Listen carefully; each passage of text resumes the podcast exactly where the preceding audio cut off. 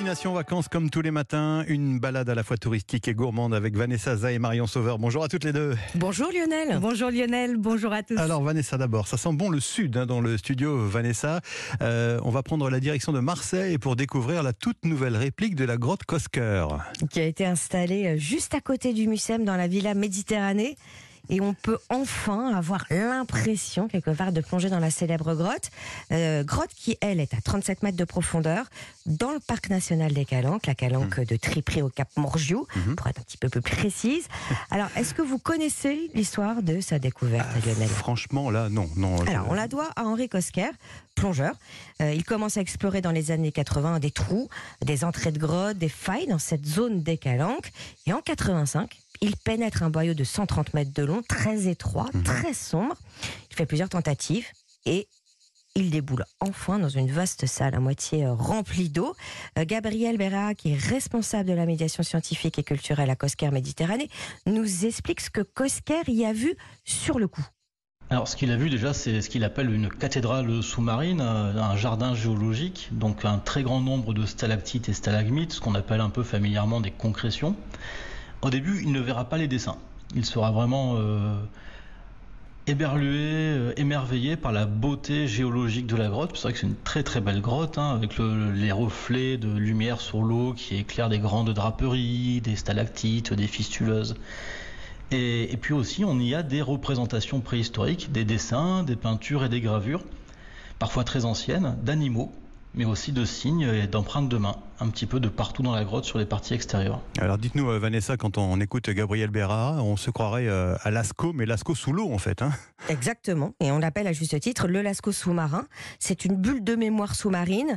Euh, déjà en ce qui concerne la pariétale, hein, c'est la seule grotte ornée de Provence, mais aussi sur le plan artistique. On en sait plus sur le mode d'expression des groupes de chasseurs du Paléolithique, et puis aussi sur le plan scientifique. C'est un indice concret de la montée des eaux. Écoutez. Alors pour la grotte Cosquer, c'est un phénomène naturel hein, qui a fait monter les, eaux euh, il y a 10 000 ans et qui en a bouché l'entrée. Mais on sait aujourd'hui, on, l'enregistre de plusieurs manières, que les océans et les mers continuent de monter et ce de plus en plus vite. Et euh, cette grotte Cosquer, en fait, à terme, elle est mise en danger, les représentations sont mises en danger euh, par cette mer qui monte. On a déjà des chevaux qui sont régulièrement recouverts d'eau jusqu'au niveau des oreilles. Voilà, et d'où ben, l'importance de la réplique de la, ah de la grotte pour mmh. en garder quand même quelque chose. Et alors, comment on la visite, cette grotte finalement? Il y a une, une scénographie particulière, j'imagine?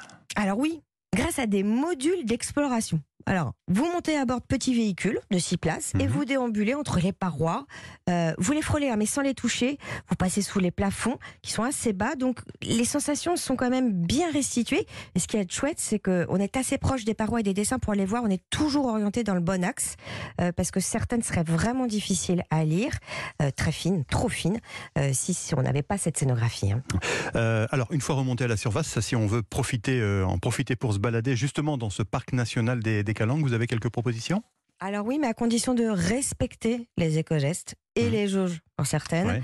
Euh, moi, je vous propose de partir de Cassis pour une rando facile qu'on peut faire avec les enfants, le sentier du Petit Prince, une boucle d'une heure sur la presqu'île. Donc vous surplombez la calanque de Portmiou, euh, celle avec ses centaines de voiliers euh, mouillés. et puis tout du long, le chemin est ponctué de 11 panneaux sur l'histoire des anciennes carrières de pierre, la faune, la flore des calanques. Et si vous voulez en revanche mettre la tête sous l'eau et rester dans le thème grotte et calanque, bah, tournez-vous vers les clubs de plongée de Cassis et Marseille, euh, comme Cassis Calanque, plongée et d'une. Voilà, deux bons plans. Oui, effectivement. Euh, des idées d'hébergement, Vanessa? Les volets rouges à Cassis sur la route de la Gineste, une bulle de, de nature, ou le Tuba au Goude, au sud de Marseille. Euh, cet ancien club de plongée qui a accueilli Jacques Mayol, mais aussi Cousteau, mhm. transformé en hôtel et tenu par deux garçons super passionnés. Euh, voilà, à ne pas rater non plus. Non, c'est noté. Merci Vanessa, à tout à l'heure. Bah oui, à tout à l'heure. Marion, Marion Sauveur, ce matin c'est une herbe aromatique que vous nous proposez. Oui, c'est le basilic. C'est la bonne saison hein, pour déguster cette herbe très parfumée et adulée par les Français. C'est vrai que, euh, que moi, je l'adore, je la mets partout. Il est réputé, ce basilic, depuis des millénaires pour ses vertus thérapeutiques et était particulièrement utilisé pour apaiser corps et esprit en Inde, d'où il serait originaire.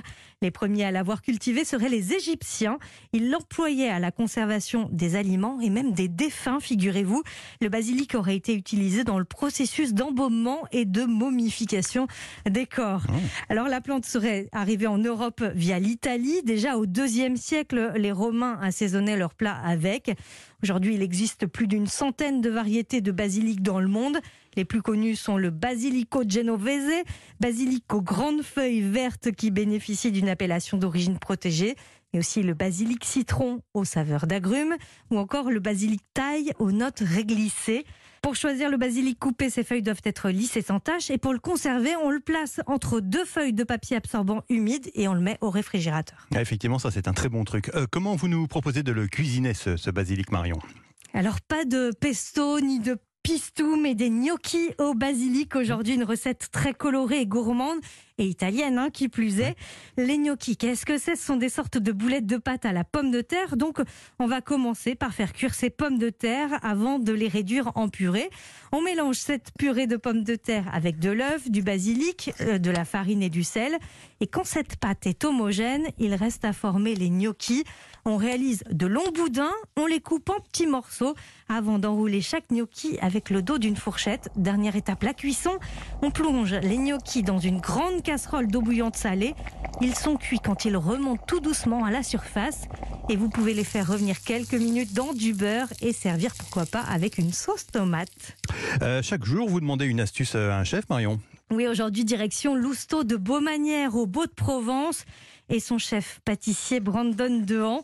Il nous donne ses conseils pour utiliser le basilic en dessert. Mon astuce pour utiliser le basilic, c'est vraiment de l'utiliser en très frais, c'est-à-dire de lui apporter très peu de cuisson ou si ce n'est pas de cuisson, parce que pour moi c'est là où je trouve que, l'arôme du basilic se développe le plus. Donc par exemple, avec quelques figues, vous les faites légèrement pouler et en fin de cuisson, juste avant vraiment de l'arrêter, vous balancez quelques feuilles de basilic et vous l'arrêtez derrière. Vous allez voir, ça va se développer, ça va être très subtil, mais en même temps ça aura une puissance aromatique qui va être vraiment très intéressante. Et je dirais même une fois que vous avez fait votre petite euh, figue rôtie avec un tout petit peu de basilic, vous, mangez ça avec une glace à noix de coco et vous allez voir l'accord va être vraiment parfait. Figue, basilic, noix de coco, vous avez compris ce qu'il vous reste à faire à la maison. Le chef pâtissier Brandon Dehan s'amuse à Lousteau de Beaumanière à mettre du basilic dans les desserts, mais pas seulement. Une chocolaterie vient d'ouvrir. Il propose des cigales en chocolat. Elles sont garnies avec du praliné aux aromatiques du jardin. Il y en a une au chocolat noir et praliné au basilic. Elle est vraiment très fraîche, c'est très surprenant. Les autres cigales sont aromatisées au praliné, au thym, au fenouil sauvage, au romarin, à la lavande et à la sarviette. C'est à découvrir à la chocolaterie et aussi dans quelques jours en livraison partout en France. Et vous avez une autre adresse à nous conseiller pour euh, déguster ce, basilic, Marion? Cette fois, on va à Paris chez Bonhomme. Le restaurant a ouvert ses portes au mois de mai. Le chef Mathieu Chariot propose une carte très variée avec des produits de saison au maximum francilien. En ce moment, au menu du soir, un cheesecake basilic pêche avec un sablé breton, une gelée pêche basilic et pour la gourmandise, des dés de pêche et une compotée de pêche. Le basilic apporte à ce dessert beaucoup de fraîcheur et on a du croquant avec cette pêche. On termine le repas sur une très belle note. Ça, c'est vrai. Merci Marion. À tout à l'heure, peu avant 9h. Vos recettes et tous les bons plans de destination vacances à retrouver, bien évidemment, sur europe1.fr. Vous cherchez une idée de lecture? À tout à l'heure. Euh, pour la fin des vacances, Stéphane Place revient dans un instant. Lionel Gougelot.